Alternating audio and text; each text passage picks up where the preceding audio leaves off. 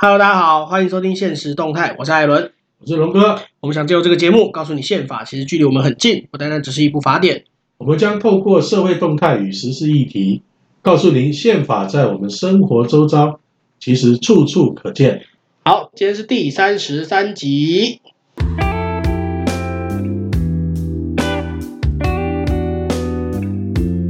哎，龙哥，哟，这个，嗯。前阵子以色列跟巴勒斯坦又开打了。你看，川普下台，果然像他说的，中东就又开始乱了。哎，可是，可是这一件事情，从我的角度看，这是以色列在得了便宜还卖乖。哎，哎，没有嘞，听说是那个嘞，有一些那个网络上的报道啊，嗯，听说是这个巴勒斯坦先发射飞弹，透过这个美国啊。透过联合国，然后取得美国拜登政府的这个援助，啊，然后呢，他拿援助的钱去买飞弹，哦，然后去打以色列。哦，我没有看到这样的新闻。如果是这样的话，那就是巴勒斯坦问题。但是，就是目前比较被大家比较被大家诟病的点是，以色列的飞弹去打了美联社跟半岛电视台在加沙走廊的大楼。呃，对这个部分比较被全球媒体诟病的。这部分来讲，事实上，呃，以色列这边他也蛮蛮公开的啦，就是说，他有先讲啦，他不是不是无预警就把里面的人都炸光了，还就是里面是人没有人啦，没有人。因为那栋大楼里面有很，他是这个据说啦，对，以色列是哈马斯的这个。有资料在里面，重要的基地。以以以色列方是这么说的，但是但是因为美联社跟半岛电视，美联社就美国的嘛，半岛电视台是中东最大的媒体嘛。那两个报两两间都说，就是这这两间报社都说都说，哎，这这里面根本就根本就没有这种东西啊。就是美联社说我在里面待，我们在这里十五年了，嗯，我们在这里十五年，但是我们从来没有没有任何的迹象看起来像有哈马斯人在里面啊，然后。而且美，而且美联社也说，我们不会，永远不会去害他们的记者面临风险。就是如果真的有哈马斯人在那里的话，美联社早就撤走了，半岛早就撤走了。就是我觉得这个现在还是在一个各说各话的状态啊。我我想就是以以色列的情报啊，嗯，呃，准确度啦。啊，当然也不会随便，嗯、尤其是像像刚才你讲的，嗯，美联社它是有权威性的国际报道，对，半岛也是，半岛也是，嗯、啊，所以他应该也不会去做这样子愚蠢的事情，对。然后事实上我是蛮佩服以色列的，嗯，啊，就是说，呃，我不我不惹人，对，啊，但是呢，你惹我，我绝对报复到底，啊，嗯、尤其在那样的一个情况下。哎，可是我我反而不持这个看法。嗯，我反而觉得以色列真是惹人的那个人哎。其实你要知道，就是说，你如果了解以色列所身处的环境啊，嗯、对他强敌环视啊，对他的一个生存的那个部分，他一路走来，他能够挺住啊。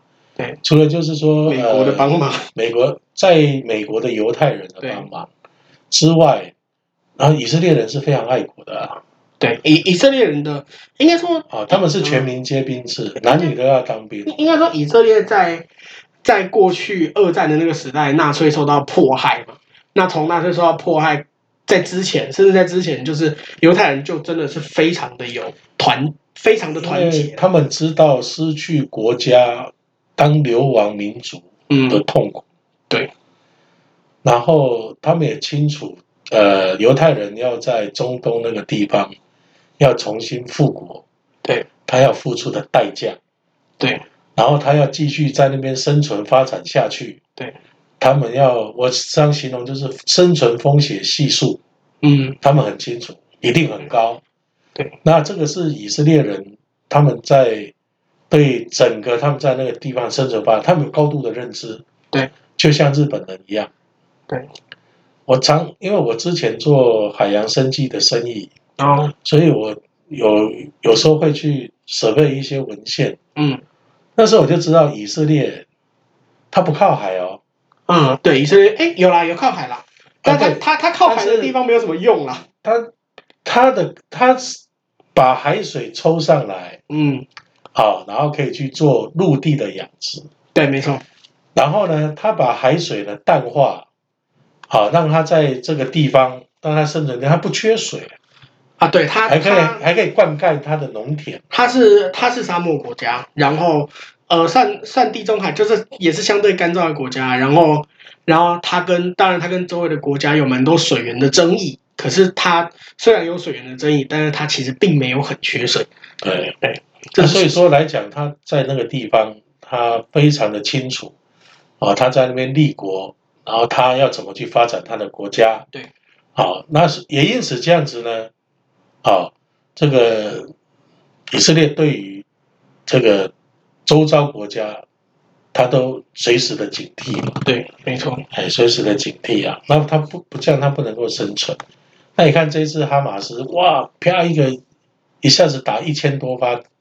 的那个炮弹过来，那个火箭炮，哎，我看到那个新闻画面，我觉得那个画面真的，要不是它是战争，我会觉得这是一这是一个烟烟火之外，它是它是特效做的很好的那个好莱坞电影。对，所以你看嘛，而且我今天昨天看，哎，这两天看那个嗯 YouTube 啊、哦、YouTube 里面在有时候在报道这方面，哎，它发射的。居然还是那个中国山东莱阳钢铁厂做的这个钢管飞弹？你说巴勒斯坦吗？对，哦，真的哦。对，所以所以他们就开个玩笑说：“哇，以巴这一次的战争呢，让那个山东的莱阳钢铁厂啊，一下子就出名了。”不过，其实我觉得，在这个这整个的状况啊，当然。这当然可能，因为毕竟现在到底谁对谁错，谁先挑起的，其实有一点还在还在各说各话的阶段。但其实，其实我们看到，在在西方国家已经开始很多人在声援声援这件事情。但是大家声援的主要原因是，是以色列没事就打了一个大楼，因为这些这些游行都是在五月十五号之后。那因为他非但打那个打那栋大楼是十四号的事情嘛，那。主要其实是针对这件事情啊，然后因为这一次战这一场战最近的这一这一场战役也死了蛮多的人，尤其是巴勒斯坦那边死了很多的平民。嗯，那因为以色列这次防护的好嘛，不然你那个一千多发炮弹下来，以色列也要重伤非常多人啊。对啊，好，所以我觉得战争它是非常残酷的，战争是没有人没有人愿意引起战争。对。但是呢，生存更是你必须要去面对的。对，没有错。呃，我一直认为台湾应该要学习以色列的精神。为什么我们今天要讲以色列呢？就是这个原因。因为你你要认清自己的现况，你要认清你周围有什么。那你要在这边永远，你要在这边长久的立足下去，你就势必要做到这些事情。那这些事情，以色列做到。虽虽虽然可能听众朋友听听我讲会觉得。就是会觉得我可能比较站在巴勒斯坦那一边，那龙哥你可能比较站在以色列那一边，但这不是重点，重点是以色列他有认清这件事情，对但我们呢，好像好像还在摇摆的阶段。所以基本上我是非常反对，嗯，所谓的兵役制度的改变啊。我认为就是说兵役制度并没有错，尤其以台湾现在面对的环境，当然你可以缩减到一年，缩减到四个月那是夸张。然后 我一直认为，就是说，呃，台湾你要维持自己现在的生活的方式，对，那就当然是要自己来捍卫啦。好像我我像我儿子今年也是要当兵的啊。你儿你你儿子他之前也是觉得说啊，为什么要当兵啊？哈，因为现在你们年轻人都是这样嘛。啊，但是我只跟他说一件事情，就是说。当敌人打到你家门口的时候，你不会，你你身边有枪，你都没有办法拿枪来捍卫你的家人。嗯，那时候你是多大的遗憾？好，当兵的目的就是要保卫家人嘛，这个、保卫自己的土地嘛。这个话题讲下去，我光我跟你就可以辩论很久，因为我没有很认同你的说法，但是没有关系，因为其实有一个重点，我们这我们的看法应该是一致的，就是就是这个军这个怎么讲？军事训练的重要性，军事训练重要就是你，你有没有这个能力，在敌人打到你家面前的时候保护你自己？那当然，其实我觉得，就是很多的国家，因为很多国家在废除兵役啊，变成募兵制，就是当兵就是一种，是一种工作嘛，你就是签签了一份四年的工作合约嘛。但其实这个是一个蛮蛮双蛮两边都都各有各有道理的一个，哎，应该台湾基本上就是呃，职业军职业军人跟义务役，他本来就是并可以并行的啦。对，其其实其实其其实应该这样子讲，兵役兵役这个东西本身是一个国家在。国家在要求人民牺牲自己的时间的东西，那当然，我们从人权的角度来说，这件事情确实是牺牲了人权。可是，可是在台湾作为一个这样子的地位的情况之下，我们有没有办法做到这件事情？国我我们到底要不要去去推动这个人权？这个是一个可以大家去辩论的问题。刚才所讲嘛，就是说你的现在的这个战争形态的改变，对，没有错。所以你对这个。军人就是义务役的训练的课程，对，当然要调整啦，不能像以前啦，你把他关在里面，没事这边割草，他当然不愿意啊。对，没有错。但是如果说，哎，你能够让他在一年里面，除了战斗训练之外，网络战争，他还有一些这个知识上的进展，对，大家当然愿意啊。对你看新加坡就是这样啊。尤其现在是资讯战的时代，其实，其实，呃，我不想。我不知道我过去在节目有没有讲过，就是其实台湾跟中国已经在打仗，我们在网络上是完全的战争状态。对，那那这样子的情况之下，当兵不见得真的是拿枪上战场，或者是去除草这些东西，其实甚至因因为说真的，你当你当一你你当四个月也好，一年也好，两年也好，你受到的训练真的都不会，都永远不会足够。所以真的需要上战场这些人，他一定是。一定是这种当三四年以上，那这一种是什么？募兵，就是募兵这种志愿役的军人在做的事情。那一般的人受的军训，通常呃，应该说这可能是一个可以改革的东西，就是你不见得是要受这样子的军训，而是你要去受一些更多的知识教育，更多的可能情呃，不能说情报资资讯战上面的教育。因为台湾本身来讲，台湾的普遍的这个教育水准都蛮高的，很高了，对。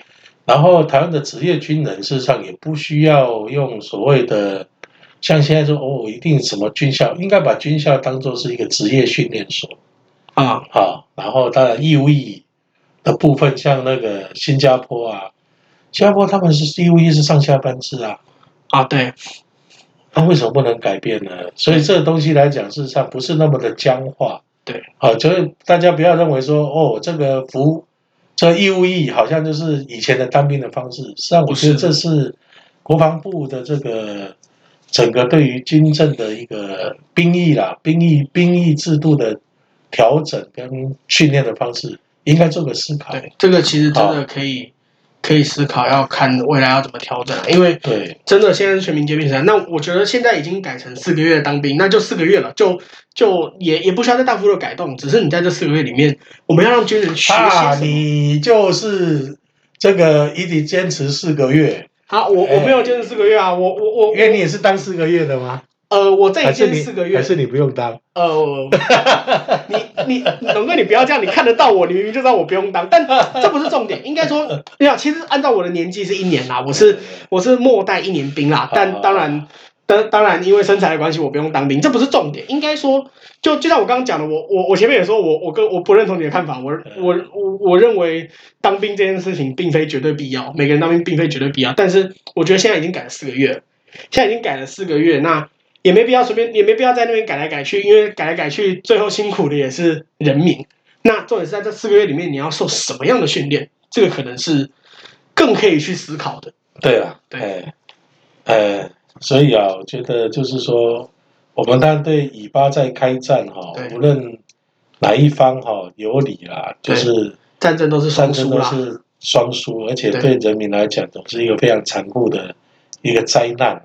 对，好，所以我们也是期待这个以巴这部分哈，对，能够有一个比较好的结局，对，而且完美的结局。拜登要介入调停了啦，对啊，拜拜登要介入调停，就希望可以有有一点结果啦。因为说实在，巴勒斯坦也也不容易啊，对，他们一路走过来，实际上也在阿拉法特的周周旋之下，对，好也被联合国所接受。你看那是几十年，牺牲了多少条的人命。去周选出来的，对，所以像台湾在要正变成一个正常国家，啊，要制定自己的新宪法，好，这路程也是很长啊，对，也是很长，所以我们要继续啊，然后呃，每一步我们都要谨慎 pass。对，好了，OK。那在节目尾声，还是要跟大家说一下，目前我们节目上架的平台有 Apple Podcast、Spotify、SoundOn、KKBox，还有 Google Podcast。如果您喜欢，欢迎帮我们点五颗星，或是留言跟我们说说你的看法。好，我是艾伦，我是龙哥，现实动态，我们下期见。